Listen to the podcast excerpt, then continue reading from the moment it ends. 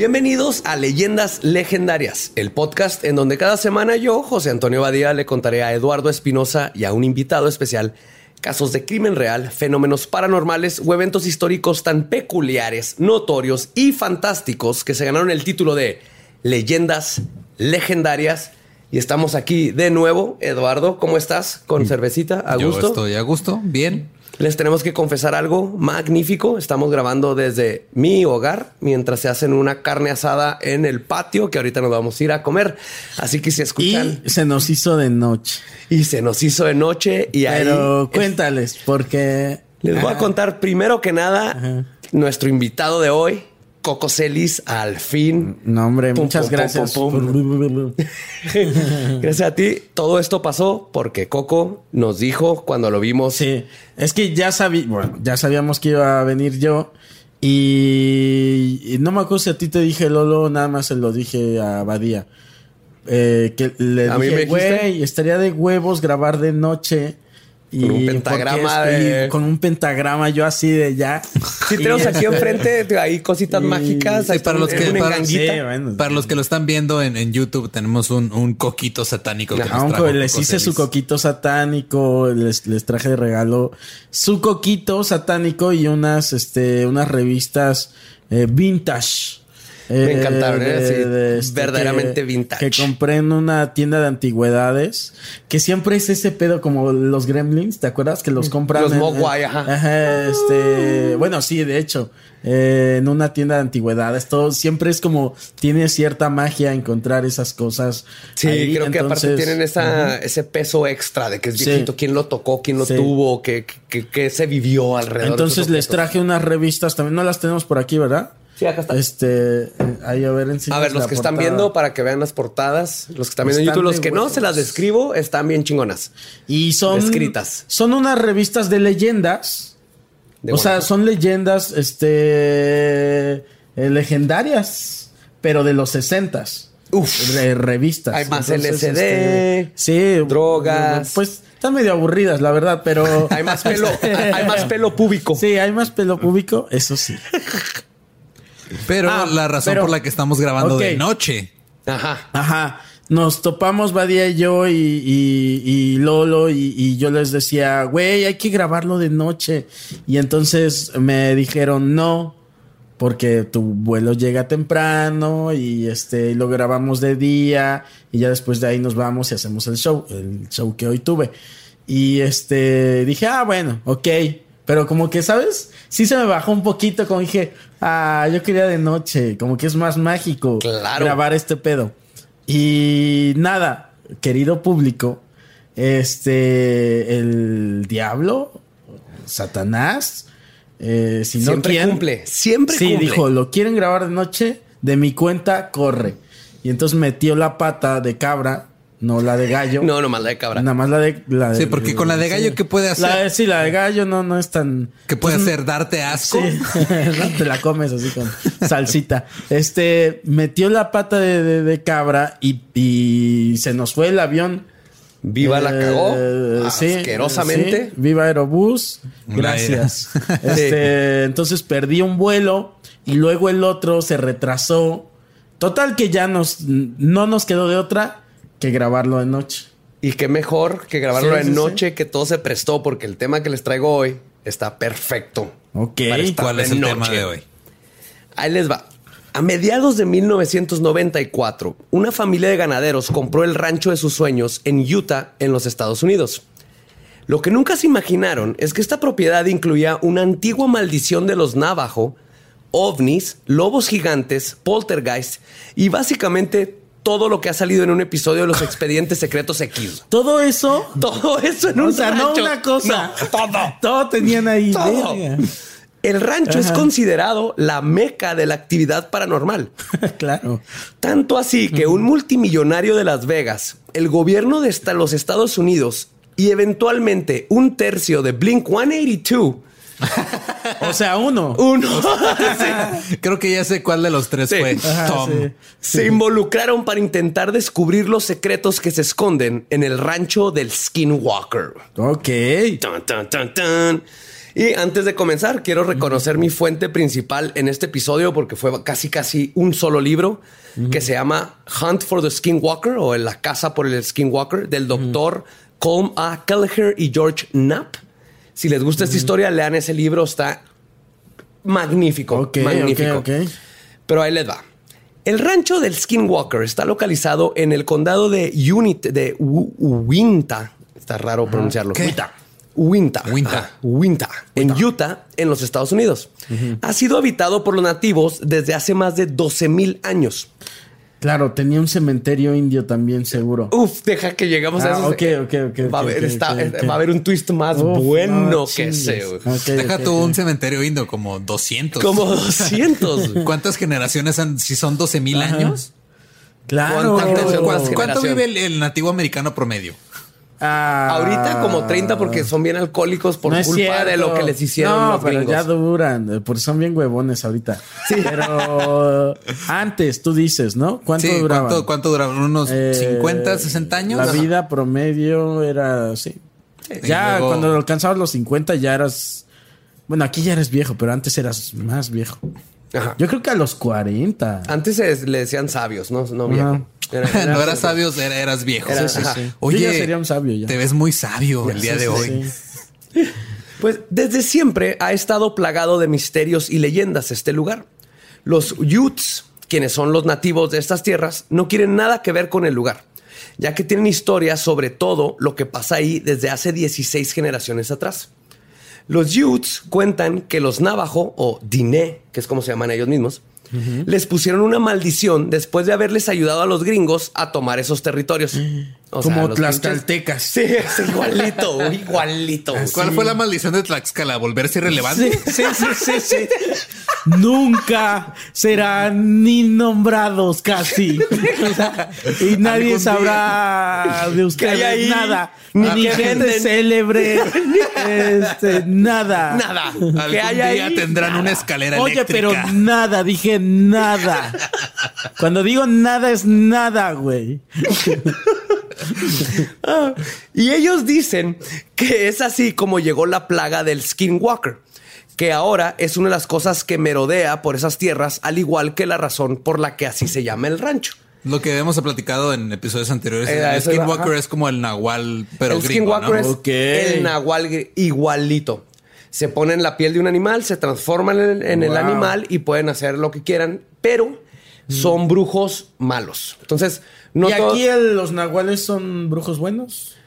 Eh, hay, bueno y malo, pero el skinwalker siempre es malo. Ah, aquí en el norte, los nahuales se llaman skinwalkers, ¿no? Los que caminan con piel. Aquí no se llaman nahuales, se llaman skinwalker. Ajá. Sí, porque ya ves que acá en el norte somos bien pochos. Sí, son bien pochos. No, no esperaría menos. ok. Pero es básicamente lo mismo. Lo que sí es que para los que no vieron los episodios de eh, Creo que mi suegro una vez vio un nahual. ¿Vio un nahual? Eh, así como un perro caminando en dos patas. Ah, sí, eso Pero que se echó a correr en dos patas. Eso, es, eso era un nahual, definitivamente. Y lo mismo escriben de los oh, no estoy también digo. Pero algo vio mi suegro de ese pedo. O sea, como que mm, así. Eh, era un nahual. Y aquí el Skinwalker es lo mismo. Lo que sí sabemos del Skinwalker, que no sabemos de los nahuales, porque no se conoce, pero creo que es básicamente lo mismo. Porque todas las tribus de América están conectadas. Todas se veían en Pueblo, en Nuevo México. Desde los aztecas en Pueblo han encontrado este, semillas de, de cacao, de que iban, venían hasta el norte y pasaban por todo Chihuahua para ir allá que para hacerte skinwalker, para tener el poder, tienes que matar a alguien que amas, practica necrofilia uh, uh, uh, y eh, muchas otras cosas. Es que necrofilia, siempre que gritamos necrofilia, es así como. ¿Cuál es, ¿cuál es la parte difícil? Se te hace. ¿Cuál es la parte difícil? No, en serio, ¿cuál es la parte difícil? No, te lo les pregunto. Mira, en mi caso, la parte, la parte difícil sería mantener una erección con algo que no se mueve. O sea, digo, por eso me divorcié. pam, param, param, pam. ¡Ping! chiste baratísimo. No, no, creo que la cosa matar a alguien que ama. Matar a alguien que ama de tu familia. Sí, Más que nada porque digo, yo para encontrar a alguien luego, que no mames. Que con esa persona ya muerta, que es la que tuviste que matar, esa tienes que cometer necrofilia. Como ya lo mataste, ahora cógetelo. Pero luego tienes el poder de convertirte en águilas, roedores, lobos. Es que, es, está O sea, es tentador. Como de hijo. Eso, mira, es un gran poder. Necrofilia y convertirte en un animal chingón es, como un ganar, ganar. ¿Se acuerdan de Brave Star? Brave Star. tenía el poder Entonces ese güey mató a un pariente y se comí y se cogió. Era un skinwalker. Lo acabas de descifrar. Totalmente. Brave Star. Y tenía un pedo muy espiritual. Sí, sí, sí. Pues era nativo americano. Era un skinwalker. Acabas de descifrar Brave Star. Era malo en realidad. Vámonos a esa página de internet que le llaman el Reddit. Y hay que poner esa teoría. Ok. okay. Recuérdamelo cuando esté sobrio, por favor. Pero eso no es todo lo que había pasado en el rancho. En lo que podría ser el twist más grandioso e irónico de cómo hacer que algo quede embrujado, resulta que en la cuenca de, de Uinta, Uinta, ¿cómo está pronunciando? Sí, Hay un cementerio de soldados búfalo. Los Buffalo Soldiers, como se llamaban, eran miembros afroamericanos del, deci... del deseavo regimiento de caballería del ejército de los Estados Unidos. Buffalo Soldiers. De ahí viene. Ellos se formaron a mediados de los 1800 y pelearon junto con el ejército de la Unión contra el ejército de la Confederación. O sea, básicamente pelearon contra los racistas que querían esclavos. Claro. Y además. Porque estado muy raro que siendo afroamericanos pelearan a favor de su propia esclavitud, ¿no? Lo que sí está raro es que eran. Oye, sí, por favor. Se va a hacer un desmadre si no nos. ¡Ay! Regrésate las cadenas. ¡Ay! ok. Además, eran masones y conocidos practicantes de las artes esotéricas. los Buffalo Soldiers, pues son una leyenda, güey. Güey, este es el Superman de.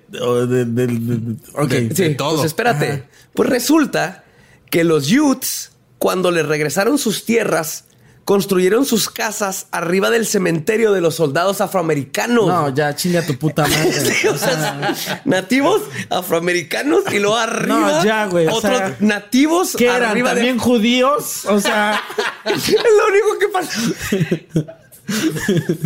eran judíos y eran gays también. o sea, ya.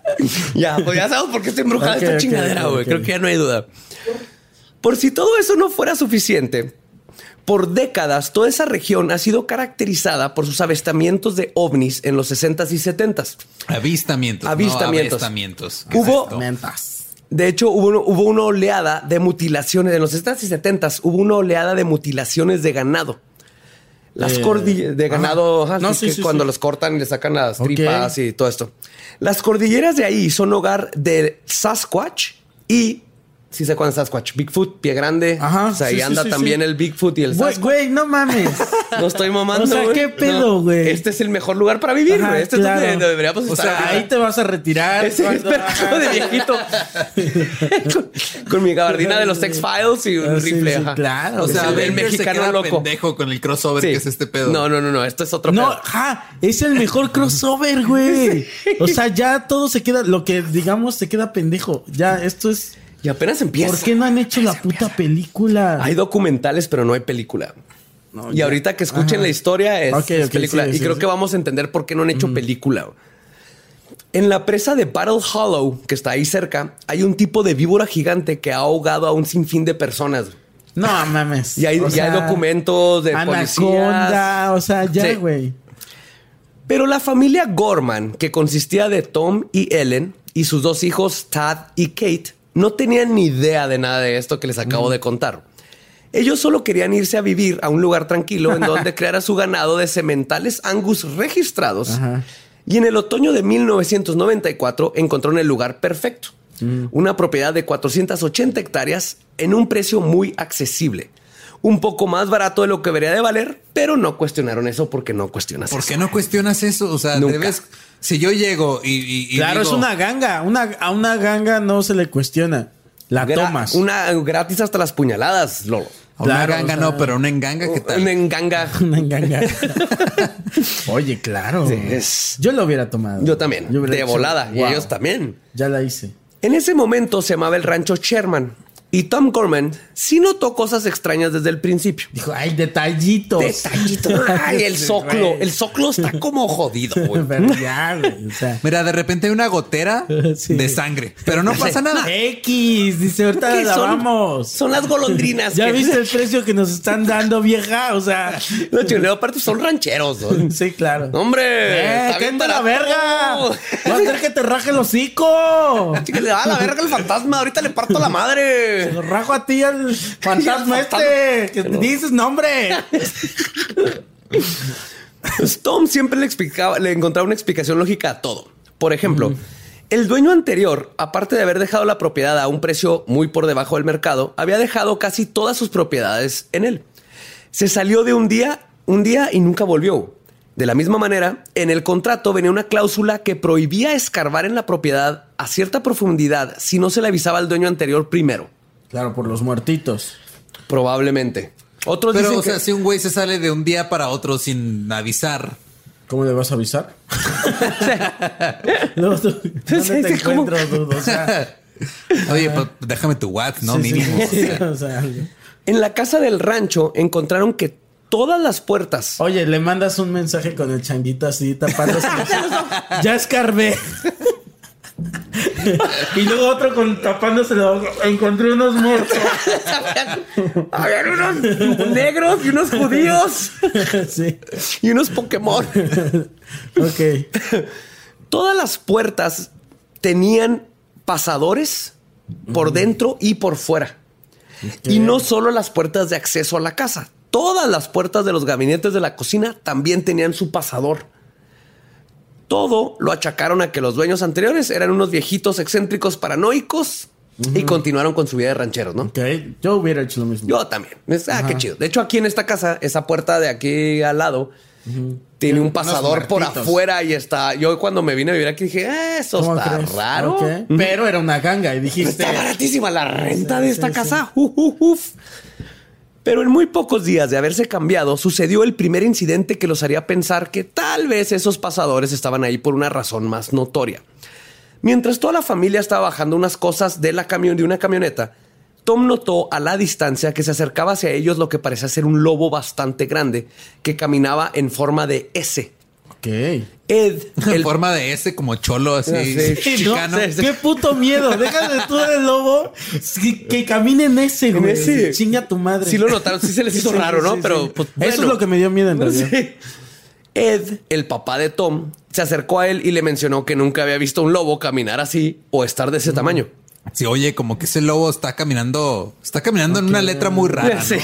Mira, he visto osos caminar en R, en F, en W, en S, pero en ese no mames. El lobo casualmente llegó hasta unos metros de la familia. Se veía completamente manso y tenía unos ojos azules hipnóticos. Ya ahí de cerca pudieron ver el tamaño de la bestia. Tom y Ed medían más de 1,80 y el lobo les llegaba casi hasta el pecho. Verga. Sí. Aún así, no sintieron miedo. Incluso el abuelo Ed comenzó a acariciarlo y le gritó a los niños que fueran a acariciarlo. O sea, era gente dura, ¿eh? Claro, son rancheros, ¿no? de veras, niños, vénganse a ver el lobo. No, era cualquier güey. No, no, este es ¡Eh! gente del norte de Estados Unidos, ranchera. ¡Eh, perro! Ganaderos. Siéntate. Sácate la verga, perro. y de hecho empezaron a comenzar a platicar si se lo quedaban como mascota. En eso, el lobo, con la misma tranquilidad y quitado de la pena, viendo que uno de los becerros había sacado la cabeza entre las barras del corral, corrió a madre y en un parpadear de ojos ya tenía en sus fauces la cabeza del becerrito.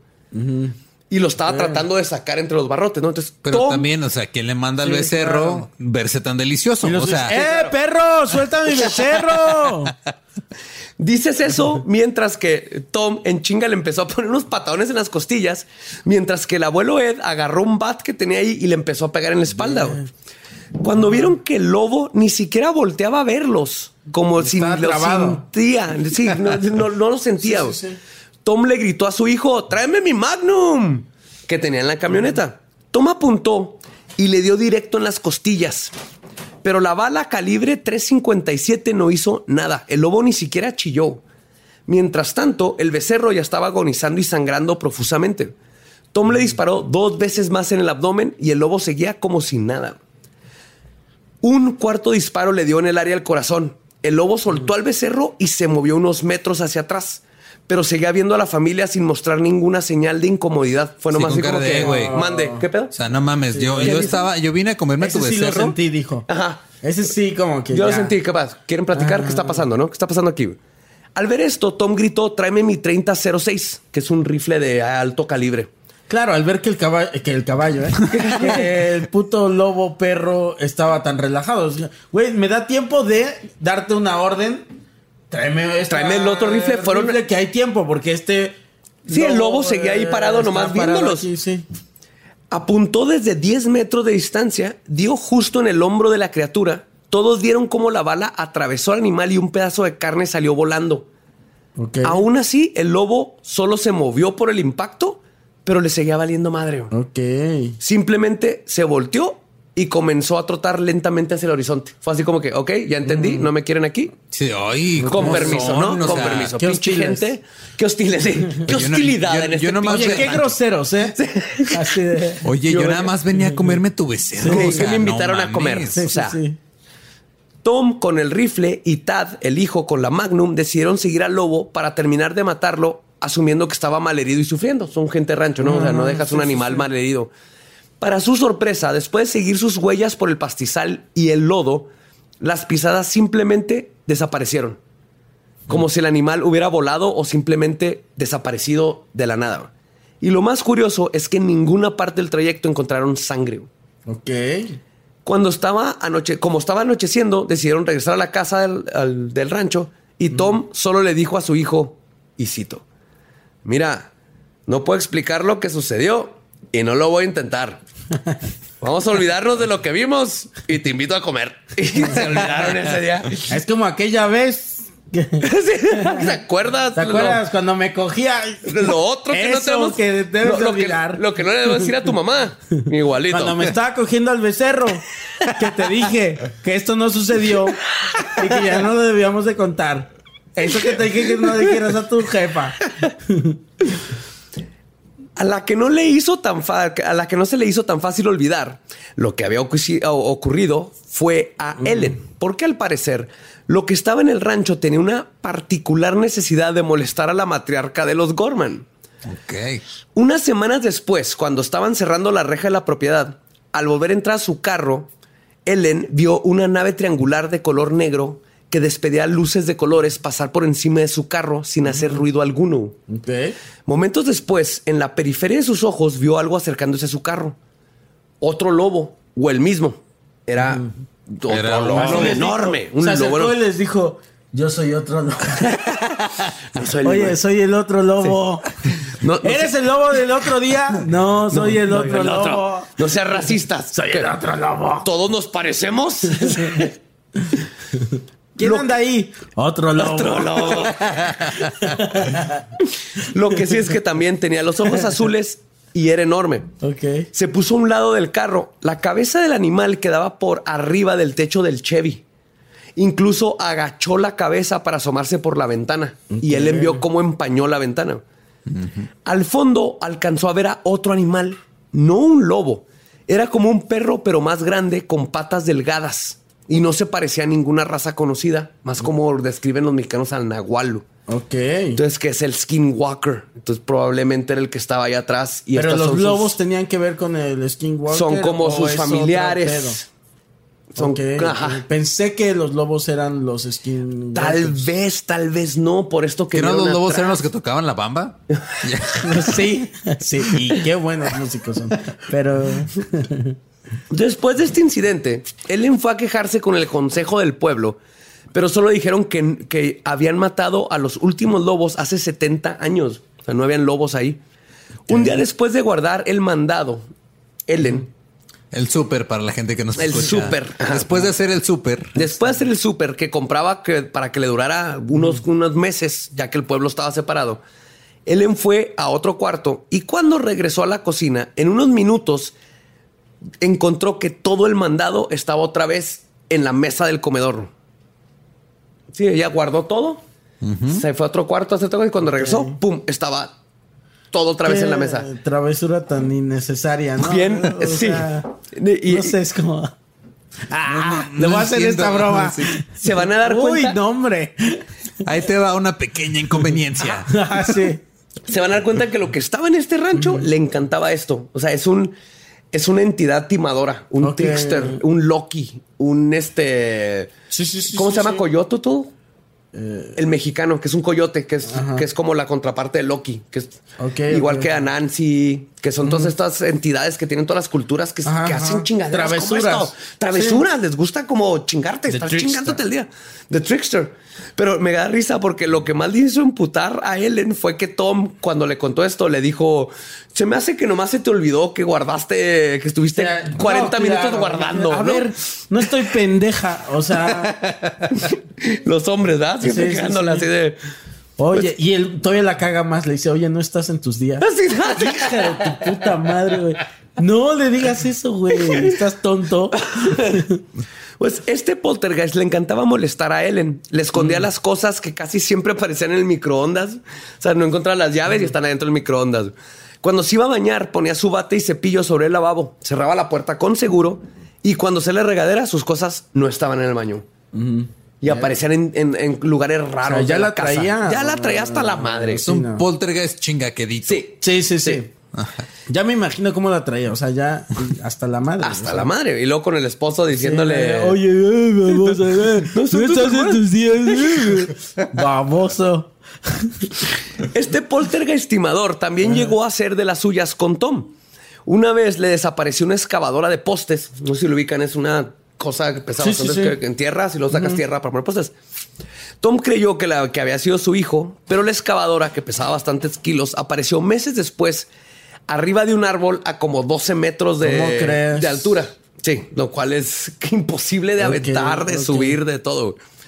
Otra cosa que pasaba es que las mangueras para el riego, después de que. Claro, y ella ya diciéndole, a ver, pendejo. Ahora sí, Ahora sí, güey. A ver quién está en sus días, pendejo. No estás en tus días.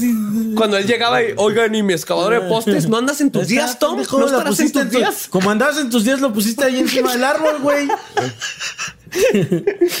Otra cosa es que las mangueras para el riego, después de que Tom las había instalado y prendido un día, aparecían enredadas en círculos perfectos de metro y medio de diámetro en diferentes partes de la propiedad. Ok, o sea, ese poltergeist tenía como un toque, ¿no? sí, era como María orden, ¿eh? María, la de Netflix. Maricondo. Maricondo. era el poltergeist. Sí, sí, ordenado. Imagínate. Esta excavadora de postes no me provoca alegría. La Vamos va en el árbol. En círculos, pero círculos perfectos. Perfectos. Todo ahí. y una vez Tad, el hijo y sus amigos duraron el día, todo el día, poniendo postes para una nueva reja. Se metieron a la casa a platicar. Cuando llegó Todd, los regañó por no haber hecho el trabajo que les pidió. Cuando Tad y sus amigos salieron, todos los postes estaban otra vez donde los habían donde habían empezado al principio, pero ligeramente movidos. Sí, o sea, se notaba. Se notaba. Me mama eso, me mama. Se notaba Así, estaban dos centímetros, a un centímetro a la derecha. O sea, esta chingadera fue. Ellos pusieron todo, las quitó y luego los volvió a poner donde estaban, pero un poquito a un lado, porque se notaba donde habían estado en el piso, hundidos y estaban un poquito a un lado. Ok.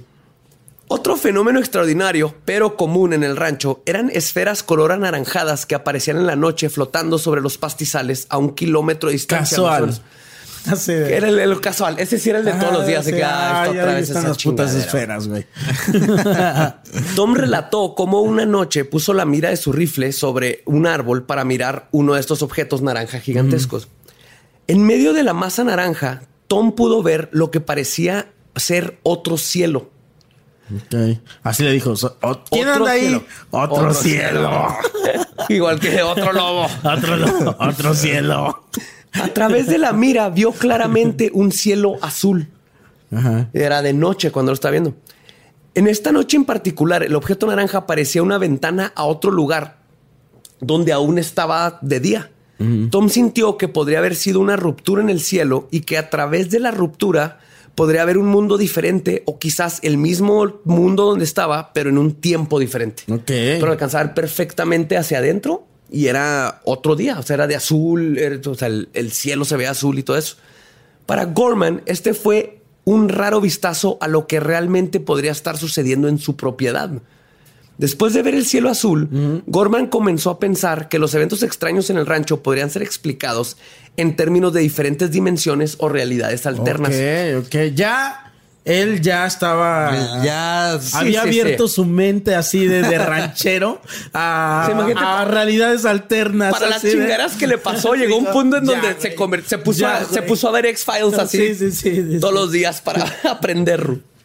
Su tercer ojo tenía un tercer ojo, güey. tercer ojo al cuadrado ya. Sí, sí, sí.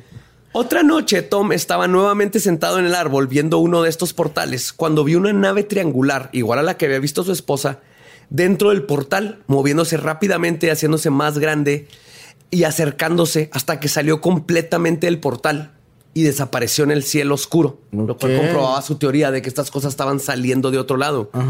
Otra cosa curiosa que Tom notó. sentí como que se movió. La silla por puto. bueno, ¿La silla? Ajá, como que así como que tembló, pero ajá. Mira, en Juárez no tiembla. Tú reportas. Y en Juárez no tiembla, fíjate. Otra cosa curiosa que Tom notó sobre estos portales es que una vez logró ver uno mientras iba en su camioneta y se dio cuenta que solo eran visibles si estás completamente enfrente de ellos. Si estás en un ángulo, oh, es como tratar de ver una hoja de papel por su filo a un kilómetro de distancia. Y por eso resulta que cuando aparecían, el rancho, la casa que compraron, estaba perfectamente enfrente de estos portales. Si estabas a un lado, veías nomás como una pequeña luz anaranjada. Claro, o sea, como pensemos en esta onda de los Avengers. Ándale, sí. Y entonces estos portales eh, que... De, Doctor Strange. Ajá, que son círculos, pero si los miras desde un ángulo, solo vas a ver... Como sí, son como de dos dimensiones. Ves el filo de una hoja, ya de frente ves la, la cartulina completa. Y es como Belinda, ¿no? Si la ves de lado, nada más se ve el filo de una hoja. Solo ves el filo de una hoja. Y, de frente es de. sí, la ah, hola, de frente ya es como, ah, la ah, dimensión completa. La sexta dimensión ahí. En el invierno del 94 al 95 comenzaron las mutilaciones de ganado. Durante una tormenta de nieve, traía perdida a una de sus vacas Angus. Cuéntense que estas vacas valen miles de miles de dólares. Son, es finísima. Es finísima. Después de 24 horas, buscan... Sonora Grill. En Sonora Grill, en, a veces tienen en Carl's Jr. Ah, mira, ¿en serio? Sí. Mira, ahorita en la, en, la, carne asada que está sucediendo así a, ah, a, ver costado a ver Angus. Ah, la estaba confundiendo con la Kobe. No, Kobe, Kobe. No, la Kobe es la japonesa, es la, japonesa. Todavía más Angus, cara, sí, es carísima. No, Angus no es tan cara, nomás es muy buena carne a precio. Pues después de 24 horas buscando al becerrito, al fin dio con las huellas del animal en la nieve. Notó que estaban corriendo de algo. O sea, se veían que iban este, rápidamente, ¿no? En dos patas corrían. no, se iba en cuatro. Ah, ok, Pero era extraño porque no es común que los depredadores ataquen durante tormentas de nieve a bajo cero. Siguió las huellas por varios cientos de metros y de repente simplemente desaparecían. Como si algo le hubiera agarrado a la vaca del aire. Que de hecho es lo que intentó decirse a él mismo, que tal vez, y esta fue su teoría, Tal vez el gobierno estaba probando. Pobre señor, ya no podía ni dormir, güey. O sea, imagínate en las noches. Pero es una dimensión o qué está sucediendo. Aquí su idea era el gobierno. Pero también tengo este. Eh, Aquí su idea era, pues tal vez era un helicóptero. Nahuales. Secreto que llegó volando en una tormenta eléctrica que no escuché y agarró al becerro. Y pues es que el, ah, cerebro trata de ser lógico. el güey ya estaba loquísimo. Y lo imagínate, este es un vato, es un ranchero, güey. Estas son chingaderas. Para un ranchero, estas son chingaderas. Imaginémonos que esto le está sucediendo a Fox. Ándale, sí. En su rancho. En su rancho. Marta. Marta. Por el amor de Dios. ¿Qué está sucediendo, Marta? ya. Pobre Marta. Cuando Fox empieza a hablar de helicópteros. Tiene toda esta onda de la cannabis. Y dice, chinga tu madre, Marta. Esta canal está muy fuerte. Ya, ya llegó el lobo otra vez, Marta. Marta, ya hay un helicóptero del gobierno. Está dando la paranoia. ¿Dónde está el Angus? ya me paniqué. Durante los próximos meses, otros cuatro animales desaparecieron. Perdón. En abril de 1995, durante una lluvia intensa, Tommy y su hijo estaban juntando al ganado junto a Tad. Este, cuando Tad, perdón, vio que una de las vacas estaba atrapada en un canal. Por el lodo no se podía salir. Tad decidió ir detrás de la vaquilla que acababa de nacer hace unos días y luego volver por la madre. No le tomó más de 20 minutos llevar al becerro al corral y regresar por la mamá. Cuando regresó, la vaca estaba muerta. Su ano entero había sido cortado en un círculo perfecto. Hay fotos. Ok. Y todas sus vísceras no estaban, como si algo las hubiera succionado. Por el ano. Por el ano. En un círculo perfecto, porque recordemos que era Mari... Maricondo. Maricondo. o sea, dijo, las vísceras no sí, van aquí. no, vamos, Y sí. el ano, guácala. Vamos a revisar este pedo. Las vísceras de esta vaca no me causan alegría. A Y la verga quitó, también. Pero así. Y de nuevo... Me no- gusta la imagen de Maricondo diciendo esto no me causa alegría a la verga. O sea, Con un- sí. O sea, Sácalo en un círculo perfecto con un por el compás. ano. Así poniendo un compás y Ah, luego sí. en el ano, en el mero ano metes el compás y lo giras. Sí, claro. Y de nuevo no había ni una sola gota de sangre. Ni en la piel de Como ahí ni ya en nos el estamos agua. yendo hacia los este, chupacabras. ajá. Chupacabras, mutilación de ganado, todas estas cosas, exactamente. Otro de sus sementales, Angus, fue encontrado sin sus órganos sexuales y ano. Y le faltaba una oreja. Ay, qué hijos de puta. Sí, está bien, cabrón. Lo cual había sido cortada con tanta precisión que bajo un microscopio, y también hay fotos, incluso los cabellos se Hay ven. fotos. Sí. Ahí se ven perfectamente parejos en el corte. Haz de cuenta que hubieras cortado con unas Con tijeras. tijeras, o sea, sí, si hubiera sido sí. un coyote que le arrancó la oreja, no, los, Sí, los cabellos no se ven así. Y, y estoy resumiendo, ¿eh? Hay un chorro. Hay una que el- te- llegó y tenía dos patas rotas. Entonces, en lo que fue por algo para recogerla, tardó 10 minutos. Ahora tenía las cuatro patas rotas, como ¿Cómo si algo lo hubiera levantado y lo hubiera soltado sobre Pero el qué piso. ganas de chingar. Está bien culero lo que le está pasando. Y más que nada porque ponte a verlo como ranchero. Son, Sí. Es tu patrimonio. Sí, claro. Piensen en Fox, o chingando, sea, sí. eh. Marta, Mi marihuana, Marta. Marta, chingada madre. Es como si algo llega y le arranca Me su marihuana y la tira. loco. Le quitaron el ano a mi marihuana, Marta. Oye, Marta, qué pedo. Cuando regresó con un... Ah, esta vez vio que a un lado del animal había un charco de un líquido café que olía Sí, a químico. Obviamente caca. se cagó, güey. Pues, No mames. Y era de él. O sea, le dio chorro ahí. O sea, Pues cuando regresó a tratar de recuperar eso como algún tipo de evidencia, ah, se había evaporado. A final de cuentas, durante estos meses ya habían perdido a 14 de sus preciados sementales Angus. Y habían aparecido, que habían aparecido muertos o desaparecido o sea, eso en completamente. dinero. Es un, Es un chorro de de dinero. Sí, sí, sí. Pero a final de cuentas eran rancheros y los rancheros no rajan y Claro. estaban dispuestos a encontrar a él o los responsables de la muerte de sus angus y hacer algo al respecto. güey. No iban a dejar su rancho por nada del mundo. Oye. Marta, No, puedes- ¿Alguien sabe hacer la voz de Fox? No, yo ni me acuerdo cómo. Marta, no, no sé. Marta, no, no, no me acuerdo. Unos meses después, Tommy y Ellen Gorman estaban tomando el fresco, viendo hacia el oeste, apreciando el atardecer de la Mira, todos primavera. se tomaban, entre todo eso se daban su tiempo de apreciar el atardecer. Es algo bonito, O sea, ¿no? me están chingando mi ganado, veo esferas, pero también nahuales. Pero mira, el atardecer, Vamos a. te lo prometí, Marta. Sí, te lo prometo. Hay que mantener esta relación. Sí, sí, o sea. Y de aquí vamos a probar ese plug anal que compramos para mantener la vida sexual Pero activa. ¿cómo van a probar el plug anal si, si van a terminar sin ano eventualmente, güey? claro. Pues esta es la primera vez cuando los dos vieron una esfera azul volando cerca de sus caballos. Y ahí sí se les hizo raro. Porque No, dijeron, oye, bolas naranjas sí. Sí, azul, Pero azul ya, qué pedo. ¿Qué está pasando? Las esferas estaban tan cerca de los animales que su luz los pintaba en un tono azul. Mientras que los caballos, fuera de intentar espantarlos como si fueran moscas, no se mostraban agitados. De repente, la orbe, con una velocidad intensa, se lanzó hacia donde estaban los Gorman, como si se hubiera dado cuenta que ahí estaban, quedando a escasos cinco metros de donde estaban ellos sentados. Tom pudo ver que el exterior de la esfera era transparente, como de vidrio. Eran dos o tres veces más grandes que una bola de béisbol. No, no sé por qué no dijo una bola de softball, pero no dije, ah, pues es ranchero, el softball no es Güey, deporte, o sea, güey. Mira, tenía una Softball no es referencia deporte. y se la De dio a- AMLO. de AMLO, exacto. se la dio AMLO. El base. Sí, sí, del el béisbol. Base. Sí, claro. Sí, sí, sí. Por dentro había una sustancia azul como agua en constante ebullición que se movía y remolineaba. El objeto hacía un ruido como de electricidad estática. Mientras Tom observaba este asombroso espectáculo, el pelo en la parte posterior de su cuello se alzó. Podía sentir una ola de miedo profundo que lo invadió. Pues claro. Ah, hasta ahí, hasta ese punto, güey. Sí, no. Mira que se tardó, ¿eh? Ah, es algo curioso porque es que Tom es alguien que lo atacó un oso y sobrevivió. Lo han atacado lobos. Era un vato de rancho desde que tenía seis años. Como Leonardo DiCaprio en el, renacido. el renacido. O sea, él ya había hecho todo. Dijo, dude, bitch, please. Bitch, please, ¿Qué es esta pelota de béisbol tres veces más grande azul? A mí ya me cogió un oso, güey. O sea, ¿quieres que me asuste por una bola?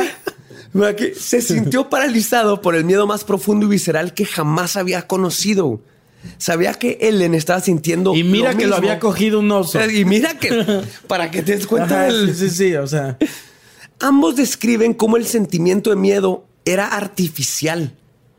Esto es lo curioso. Sabían que era causado por la esfera como si tuviera el poder de controlar las emociones. Ah, como si fuera un experimento. Es lo que se le hizo raro a Tom. Puta locura, güey. Porque como, el dijo, pues es una puta esfera, pero luego no podía dejar de sentir un miedo. Marta. como si fuera Marta. en sus días. ¿Por qué no estaba, estaba provocando Siento un miedo, miedo como cuando estás enojada. Marta, ya cálmate. Ya cálmate. Marta, ¿eres tú? A finales de 1996, un carro llegó a su propiedad y se bajó, del cual se bajó un hombre alto, güero y hippie. Quien les informó a los Gorman que había escuchado los rumores del lugar y solo quería ir a ver si podía meditar. Tom se dio al hippie porque no tenía la energía de discutir y una parte de él tenía miedo que le fuera a pasar algo a un extraño en su rancho. Claro. Lo acompañaron enseñándole el rancho con su troca hasta que el güero les dijo, aquí quiero meditar. Era una planicie con pasto rodeado de árboles. De árboles.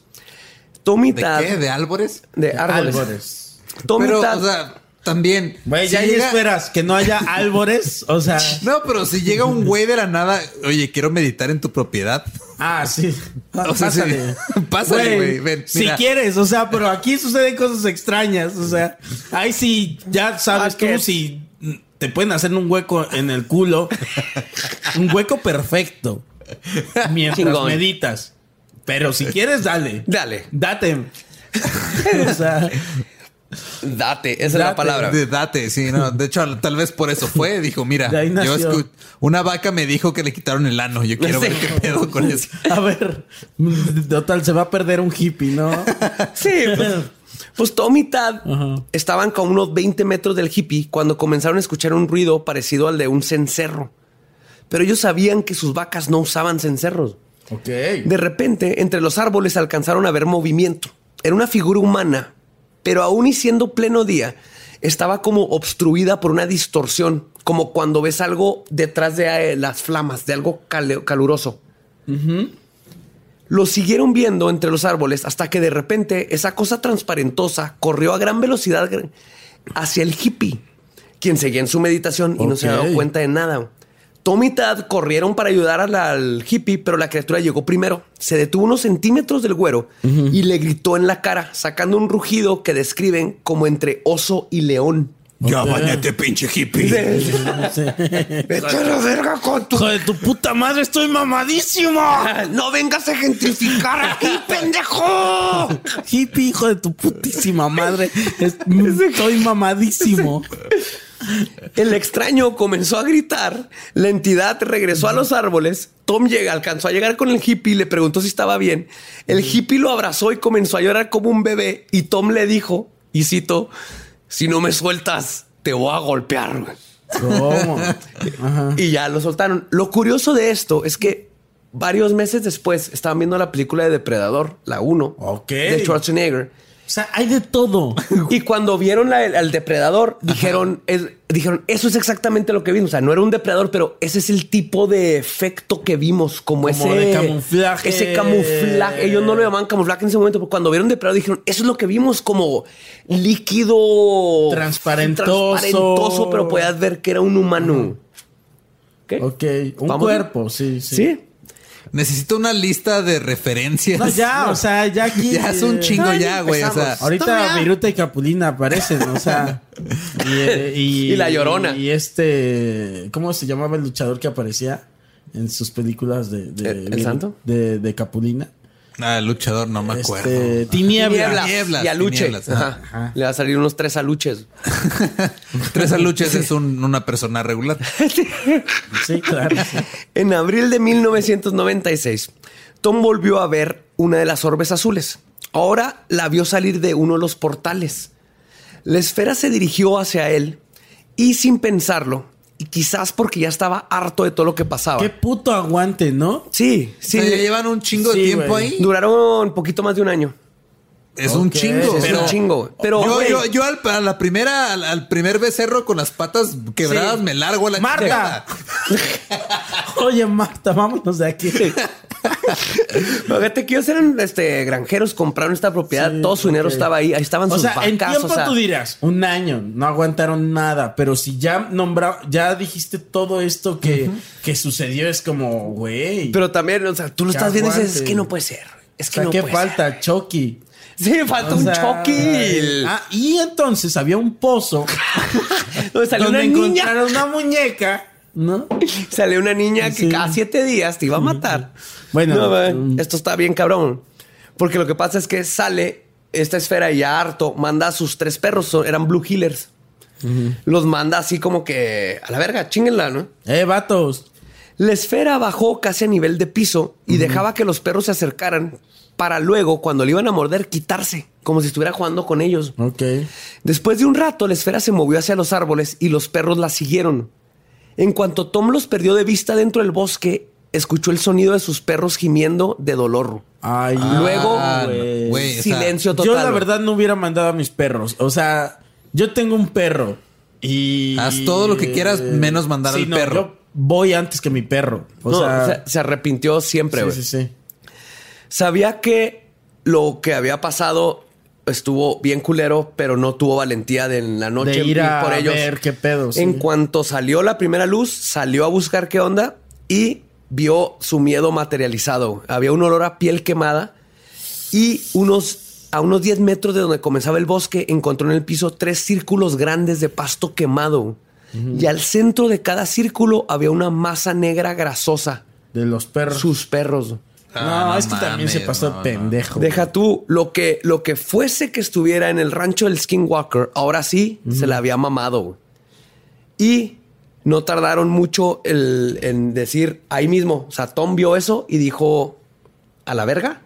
Fue con la familia y les dijo ya, ya, con mis perros ya se cruzaron la línea y vendieron el rancho. Decidieron vender el rancho ahí mismo. Chinga a mi hijo, chinga a mi esposa, pero, mis perros, no mames. Sí, pero o sea, los humanos, si te fijas, a los humanos nunca les hizo daño. No. Las vacas era dinero, pero sus perros, güey, sus perros fue donde dijo. Es cierto, se chingó todo alrededor, pero qué ganas de chingar. No querían que estuvieran ahí. Eh, eh, es, lo curioso, ¿no? en paz. Pues lo que más le gusta estar chingando. más le gusta estar chingando, pero ya con los perros sí se pasó de vergas. Como que no distinguía entre vacas y perros, para ellos eran animales y no sabía que los amaba.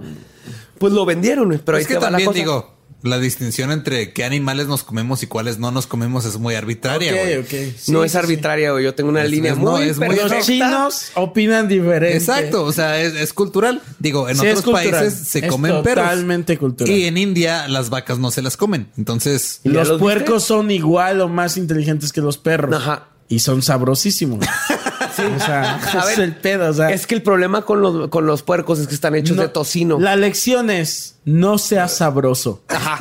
No estés hecho de tocino. No, sea, no, no tengas un cuerpo sabroso. No, Ajá. no tengas pues, nalguitas. no mm, tengas tocino en tu cuerpo, güey. No tengas tocino en tu cuerpo. Sí, sí, sí. Si tienes tocinito en tu cuerpo, sácalo. Mira, Badia, tu corgi está. Van a venir por ti. Tu corgi está hecha de tocino, güey. es una panzota. Pero entonces, ¿y estos güeyes a quién se lo vendieron? Ahí te va, ahí es donde se pone la historia bien chingona. Ok, ok. No tardaron mucho en vender el rancho. La historia de todo esto ya se había salido en los periódicos y estaba en, la, en, en todos lados.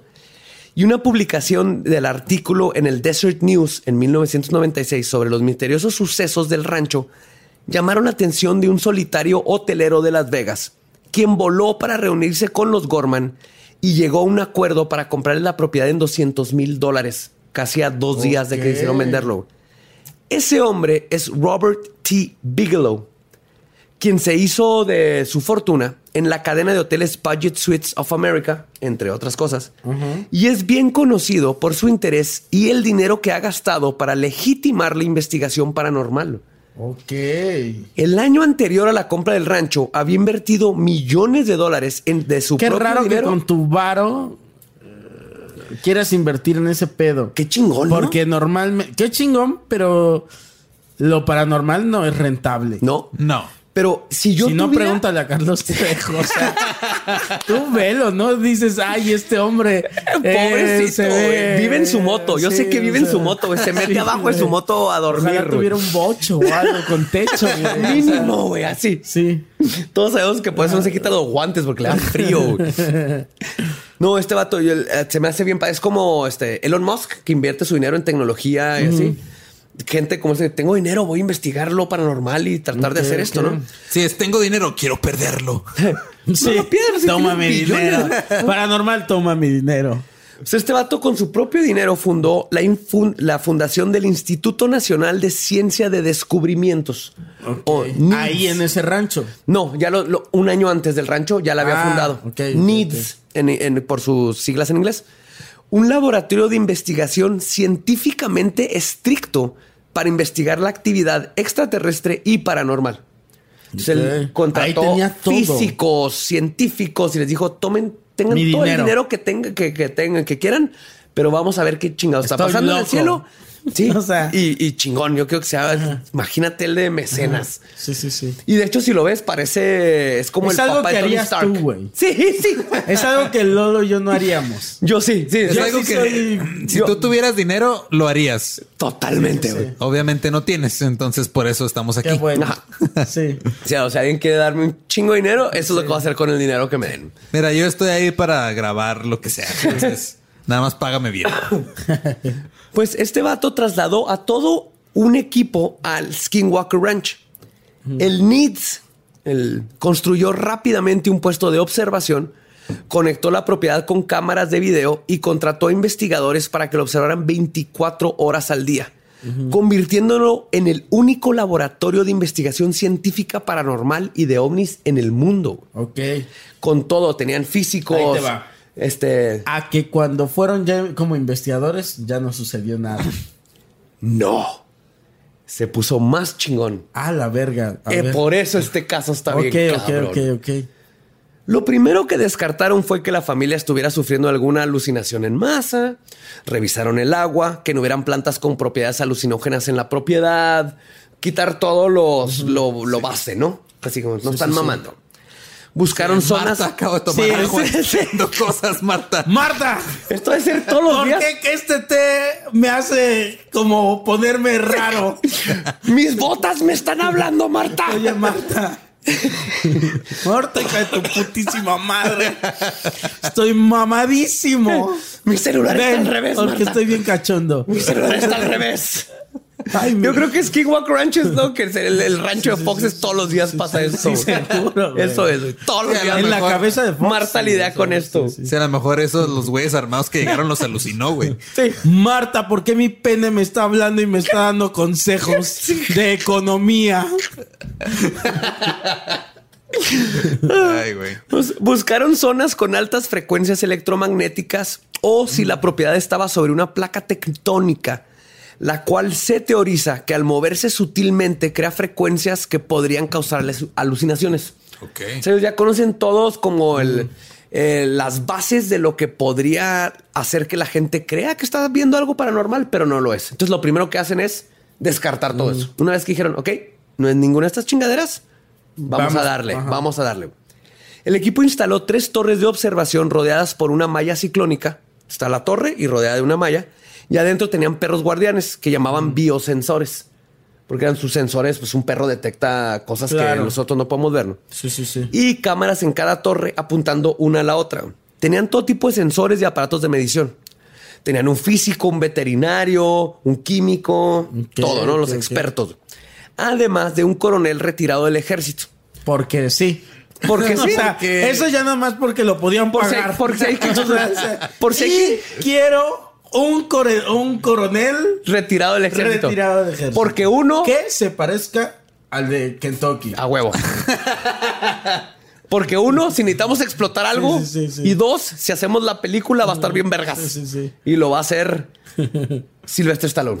Ese güey que va a llegar a decir no, no.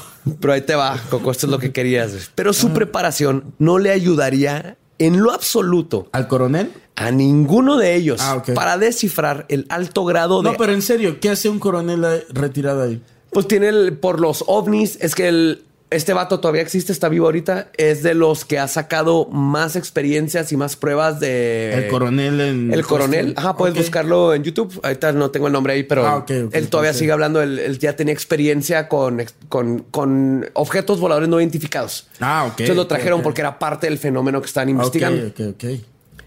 Pues no importa todo lo que hicieron, no había forma de ellos para descifrar el grado tan alto de alta extrañeza que, sucedía ah, en el, rancho. El, término. El término alta extrañeza es esto, ¿no? O sea, eh, vacas mutiladas, cocina que se deshace, eh, te pierden tu quitapostes. No, no es un poltergeist, no es un ovni, no es un lobo gigante. No es Marta. Es, ah, no es Marta, es todo. Marta es una alta extrañeza. Marta es todo esto. Todo esto en una sola persona.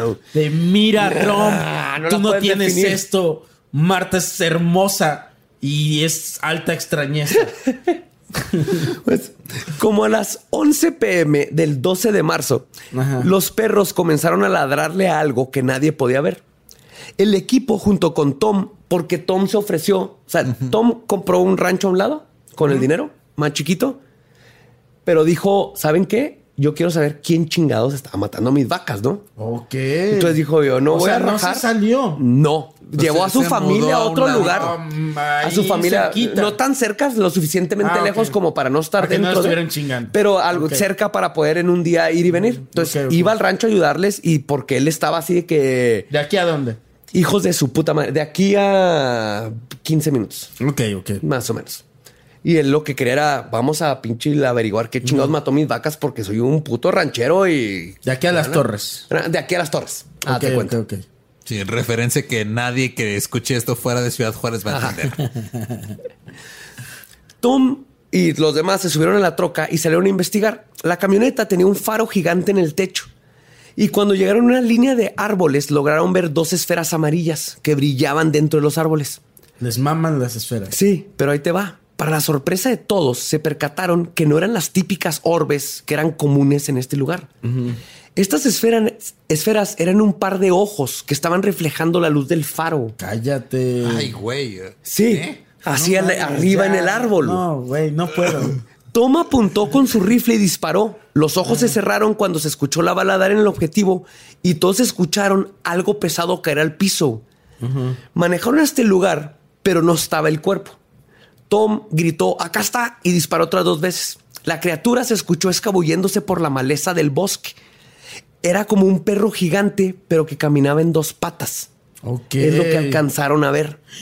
Como mis, lo que vio mi. Como lo que vio mi suegro. Tu suegro. Te digo, los skinwalkers, los nahuales. a ver si no me equivoco. Como lo que vio tu suegro, pero hablaba inglés. Hablaba inglés, pero a ver si no me equivoco. Pero de hecho, creo que lo que vio mi suegro fueron varios perros caminando en dos, corriendo en dos patas. Es que se juntan. De hecho, hay historias, hay historias de los navajo de, de los nahuales, skinwalkers que se ponen a fumar así con su cabeza de perro. Porque se juntan y pistean. Como en los cuadros estos. Ándale, sí, sí. pero en nativo americano. Este billar así de. Y así se inventaron los casinos. Ah. ok, ok, pero. Pues después de horas de búsqueda, lograron encontrar huellas. Las patas de las criaturas, o de la criatura, medía unos 40 centímetros de largo y se mostraban garras. O sea, calzaba grande. Muy grande. Ya saben lo que quiere decir eso, chicas. El primero de abril. güey. Nahuales. Obi. Obi, güey. El primero de abril, otro becerro desapareció de adentro de uno de los corrales. Ninguna cámara captó nada. El 2 de abril, Tom y Ellen pasaron a un lado del corral donde estaban cuatro de sus toros sementales Angus. Curiosamente, y aquí tiene que ver con este espíritu, este, el trickster, ¿no? Ellen mencionó que si algo le pasaba a uno de ellos, estarían en la ruina, que eran lo más caro que tenían. Ok. Fueron a reparar otro corral y regresaron en menos de una hora. Los cuatro toros habían desaparecido. Cállate. Entran en pánico. Ellen empieza a llorar y dice, o sea, no es... no, no, mames, güey, no mames. Tom corre a revisar el corral y la reja seguía cerrada, güey, porque les ponían alambre a todo. O sea, aprendieron de las de antes que le ponían pasador, alambre a todo. Pues resulta que a un lado del corral había una autocaravana de estos casas movibles. Ah, ya. Ajá. Ajá, como la de Breaking Bad. Sí, una de las de Breaking Bad. Que tenía abandonada ahí varios años. Tom, por una razón, se le ocurre avanzarse por la ventana y adentro estaban los cuatro sementales. Ok. Como si estuvieran en un trance. ¿Cómo crees? Adentro de este lugar, sí. Y la O sea, toros en, trance. Chinga tu puta madre. O sea, el güey toros en tachas, güey. Sí. Es que imagínate esa cosa de Breaking Bad y hay cuatro toros sementales en ahí adentro. así de. No se están moviendo. Entonces los ve y grita: aquí están. Y cuando el dice toro voltea y le dice: hijo de tu putísima madre. Estoy drogadísimo. que venimos a fumar y vienes a chingar. No, no nos puedes dar 15 minutos. Cuando hizo esto, los cuatro toros despertaron de su trance y comenzaron a panicarse. Se dieron cuenta que están adentro de un Lo están viendo. Y eventualmente tumbaron la pared trasera y salieron corriendo. Pues empezaron a patear y a cornear. Mm. Cuando el equipo de Nits revisó la autocaravana, vieron que la puerta, que era la única entrada, estaba cerrada con un alambre e incluso tenía telarañas por todos lados. Era imposible que alguien hubiera abierto, metido a los toros y cerrado la puerta. Aparte, que no mames lo cabrón que es meter a cuatro putos toros. Aparte, digo. A una caravana, una de esas madres. Voy a, digo, sin miedo a equivocarme, los toros, hasta donde yo sé, no tienen pulgares, güey. No, no, no, fueron los toros. Y, güey, trate de meter a cuatro toros ahí sin que te cojan, ¿no? Que es el término correcto, gente española. Coño, eh, le cogí el toro. He sabido que son eh, muy fogosos. Son fogosísimos. fogosísimos. Otra cosa que notaron. Ah, perdón. Ahí estaba. Ah, sí. Es que la puerta del corral de donde habían estado los toros estaba magnetizada. Y así duró varios días y se fue bajando poco a poco. Entonces, este fue el incidente que confirmó al equipo de Nits que uno, algo estaba pasando en este pinche rancho, sin duda alguna. Y dos, lo que sea que estuviera pasando, parecía que sea que fuera un fenómeno precognitivo, consciente e inteligente. Ok. Sí, como que predecía que iban a hacer por esta, por, ejemplo, aquí cuando dijo ella, a Ellen, si nos quedamos sin esos toros valemos madre y luego se los desaparecen. Como que tenían micrófono. Sí, como si, como si nos estuvieran escuchando, güey. Ah, esto entonces. Sí, y era un timador porque eh, él pudo haber matado a los toros. Y esto era un, ovni o un depredador. No, nomás fue como jajaja. Pero qué ganas de gastar su tiempo en estarlos chingando, ¿no? Pues si tú fueras una entidad eterna, pero que es que ya no, no te la pasarías cagándote la risa. O sea, eso ya es pero son extraterrestres. Es que es lo que. Pero también espíritus, pero. Les dije, este es así el, la torta con todo de lo paranormal. Sí, claro, es la torta cubana. Sí, es la, torta, cubana, de lo paranormal. y lo curioso es que parecía que esta entidad parecía estar jugando con ellos y no quería ser investigado. Y más que nada, quería saberle, quería hacerle, ah, perdón, quería hacerle saber que él o ellos estaban a cargo lo que sea que estaba en ese rancho, sabía que querían grabarlo y documentarlo y siempre estaba un paso delante de ellos. De tal manera que no podía ser registrado. No, eh, registraron Porque como dices, estaban un paso adelante, entonces... Hay, hay evidencia, pero ellos veían casi 14 luces y Pero por ejemplo, lo de los toros en el... Están las fotos de la de la puerta, de esas cosas, pero, pues pero los no están afuera. Ah. Ya no les tomaron foto adentro. Pues, don pendejo, o sea. Ajá, los portales, esas cosas. Sí, eran los, también eran los noventas, o sea, no, no había. También. Pero oye, ¿qué te cuesta tomarle? Oye, no, ve tu, no ve tu Huawei P30 con. No los no saques a los toros de, de, de, esta madre. Se salieron, acuérdate que patearon y ah, rompieron la. no, pero igual decían que sacaban lo, las cámaras y dejaban de funcionar. Se quedaban sin pila. Todas ah, estas cosas. Entonces hay evidencia, pero dicen esa luz que se ve entero en la foto, neta, era una bola de esta tamaño. Evidencia, calidad, Carlos Trejo. Ajá. No, está mejor. No, Trejo es. Oye, ahí hay una sombra. Básicamente, sí. ¿Ves esta paloma muerta de ritual satánico? Aquí sacrificaron a alguien. Pero él les va hablando de esto, de cómo los chingaba siempre. Sucedió una vez cuando tres cámaras que estaban apuntándose una a la otra, ¿se acuerdan que les conté? Ajá. De repente dejaron de grabar.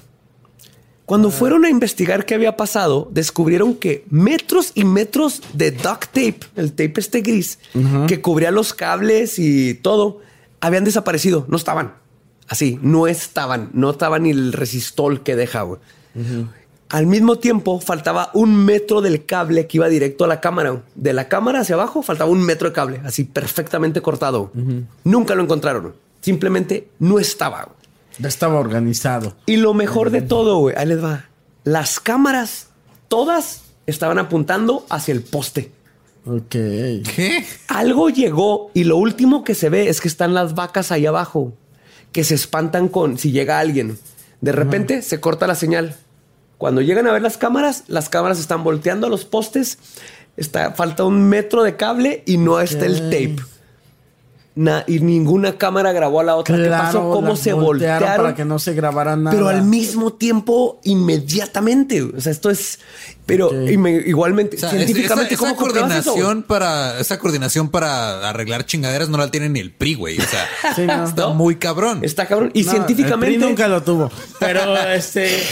pero oye, claro, pues es que si tienes esferas que te hacen sentir cosas y así matan perros en agosto, dos miembros del NITS tuvieron una de las experiencias más terroríficas de sus vidas. Mientras vigilaban una de las zonas con más alta extrañeza, notaron una de las luces naranjas que Tom habitualmente veía. Uno de ellos contaba con un par de binoculares infrarrojos, mientras que el otro se encargaba de los aparatos de medición. Mike, que era el de los binoculares, podía ver que la luz flotaba como a un metro del piso y se estaba expandiendo. Jim, sin los binoculares infrarrojos, solo puede ver un rápido, en luz. chinga, saca la cámara, güey. Esto fue en segundos. Ah, ok. Mike narra que lo que está viendo dijo, no es una luz, es un túnel, puedo ver lo que hay adentro. Del otro lado hay algo. Hay alguien saliendo. Entonces, el otro, Jim, estaba tratando de sacar la cámara, le dicen esto, voltea, o sea, imagínatela. Sí, sí, sí. Y en eso Mike ve una figura oscura saliendo del túnel.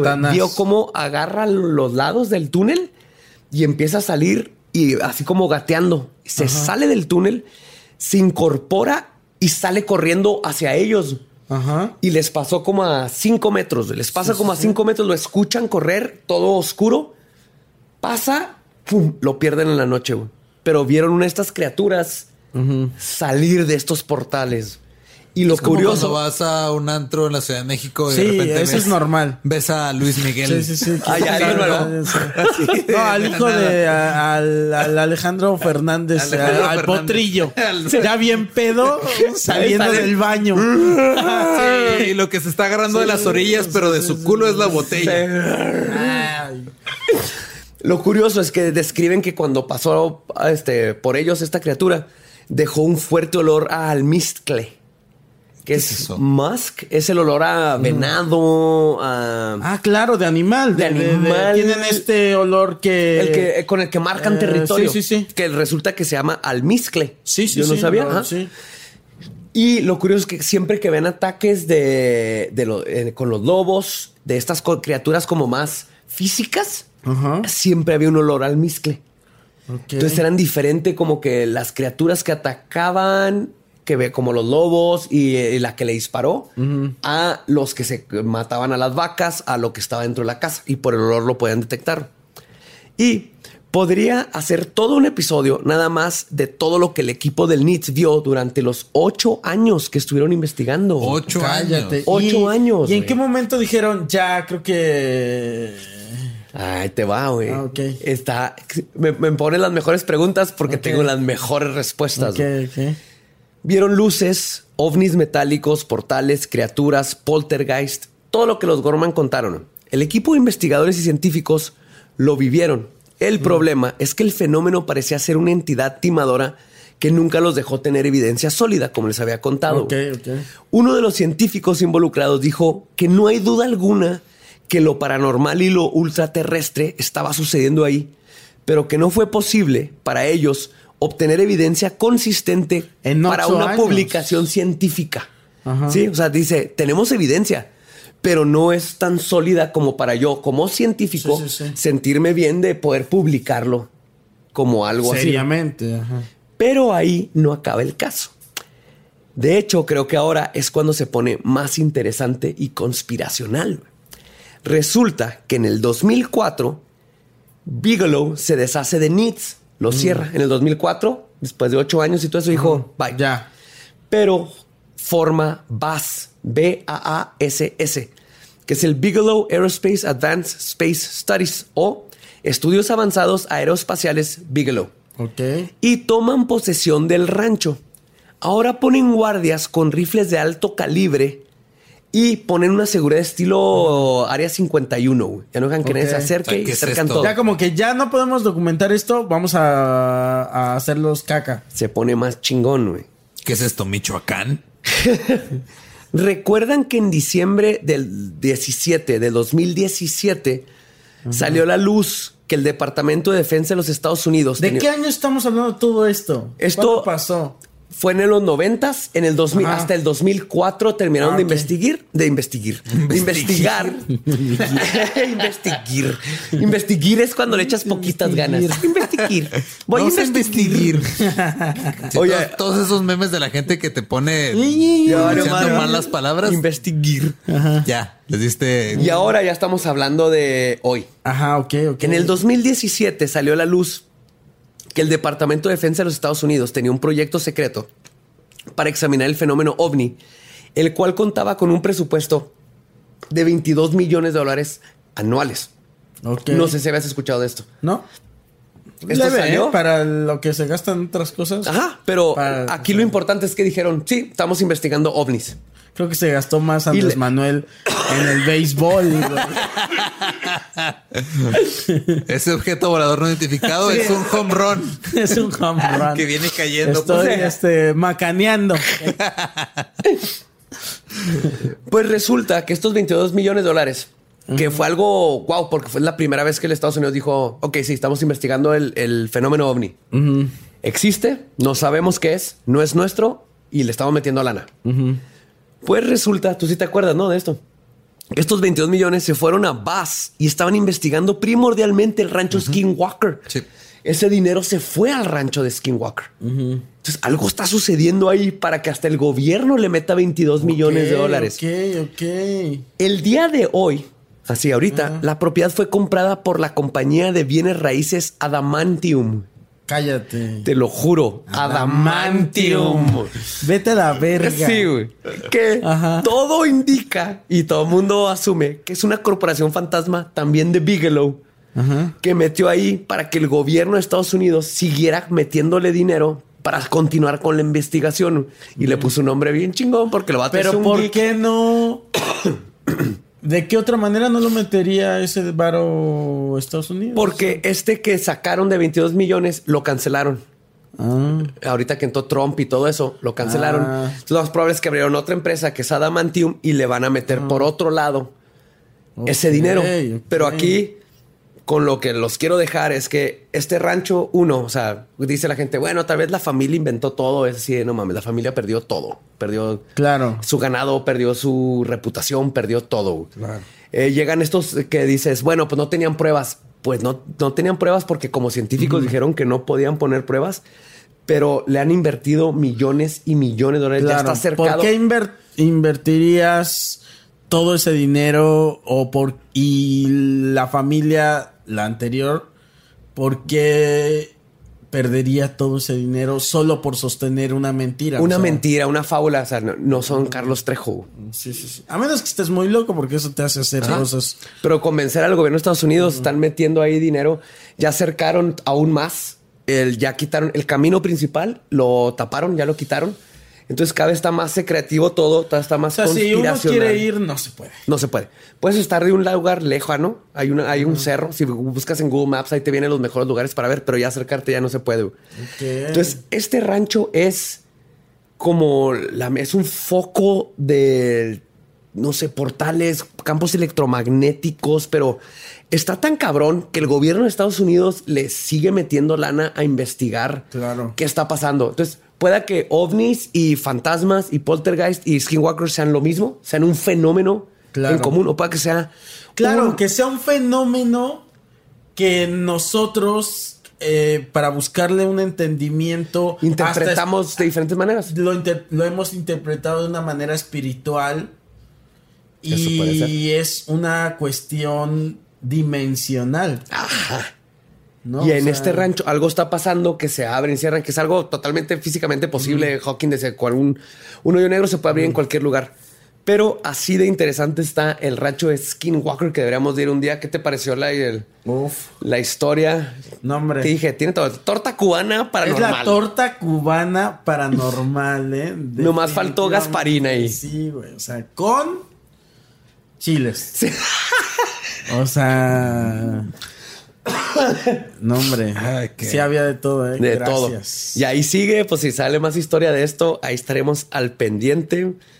Coco, un, hombre, un honor. el honor es mío. Y creo que hasta nos colgamos, ¿verdad? No sé cuánto ya. Ah, yo creo que íbamos a las dos horas. Una hora quince más. Ah, perfecto. La gente va a estar encantadísima.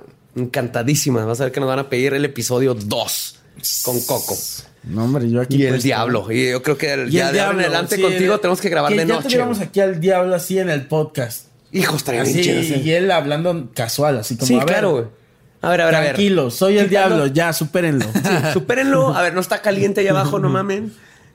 Pero... Ya tenemos mini splits en el infierno, ya no estén chingando. Sí, oye, qué buen, qué buena torta. De verdad es una torta. Es una torta que es de mis favoritas porque te hace pensar. O sea, hay científicos, está el gobierno, está un ranchero chingón que no, no aguantó a final de cuentas. Entonces esto tiene que Aguantó lo más que cualquiera promedio aguantaría, ¿no? Como eso decía Lolo, yo y yo también a la segunda ya es Marta. Vámonos a la verga ya. Vámonos a Canadá, Marta. Sí, claro. No, pero estos vatos, y creo que esto es, de las cosas que a mí me encantan, ¿no? Lo, que platicamos de, de, I want to believe. Quiero creer. Sí, sí, sí, quiero creer. Y estos son de los casos más sólidos y es más difícil a mí es lo que yo le decía a Alexis de anda, o sea, no me ha sucedido algo tan paranormal que yo diga. Ya no es que tengo dudas, ¿no? Ya no tengo dudas. Entonces, Pero eso. estos casos dices. Ya estando ahí, o sea. Qué pues privilegio ya, o sea. Sí. Haber vivido eso, ¿no? No, y yo creo que vives esto y lo ves y luego dices, ¿llora? Que ya. Ya vi un ovni, güey. Ahora cosa, ya que me viole un oso. Sí. Es poca cosa, o sea. Quieren que vaya a hacer stand-up para que ver un ovni. Claro. Hay otros güeyes ahí. Qué loco. ya, pues Creo que es hora de irnos por esa carnita asada que ya huele vamos a cenar. Justo empezó a oler cuando dijiste lo de, lo de los perros. Los perros quemados. ¿Te diste cuenta? Empezó cuando dijiste lo de los perros quemados empezó a oler a carnitas. No fue a propósito, no fue planeado, no nos odien. Todos fue nuestra parte, hasta el ranchero dio esa parte. Ah, pero Coco, muchísimas gracias. gracias por siempre estar aquí. ¿eh? Un honor. a Coco en todas sus redes como arroba Celis Coco. Muy bien. Fácil. Síganos, sigan, síganos, síganos a nosotros como la arroba leyendas podcast. yo eh, soy Elba Diablo. Yo soy Ningún Eduardo y muchas gracias. Y nos escuchamos en el próximo episodio de Leyendas Legendarias. Los amamos. Abrahadabra, Hell Satan, hashtag Soy Bruja. Los amo.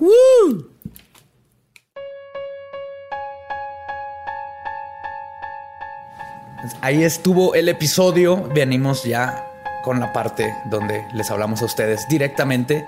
Y hoy es especial, nomás tengo un saludo. Es a mi papá, que acaba de cumplir años hace el sábado pasado. Y nomás quiero mandar. ya, no te molestes sin contar. Porque...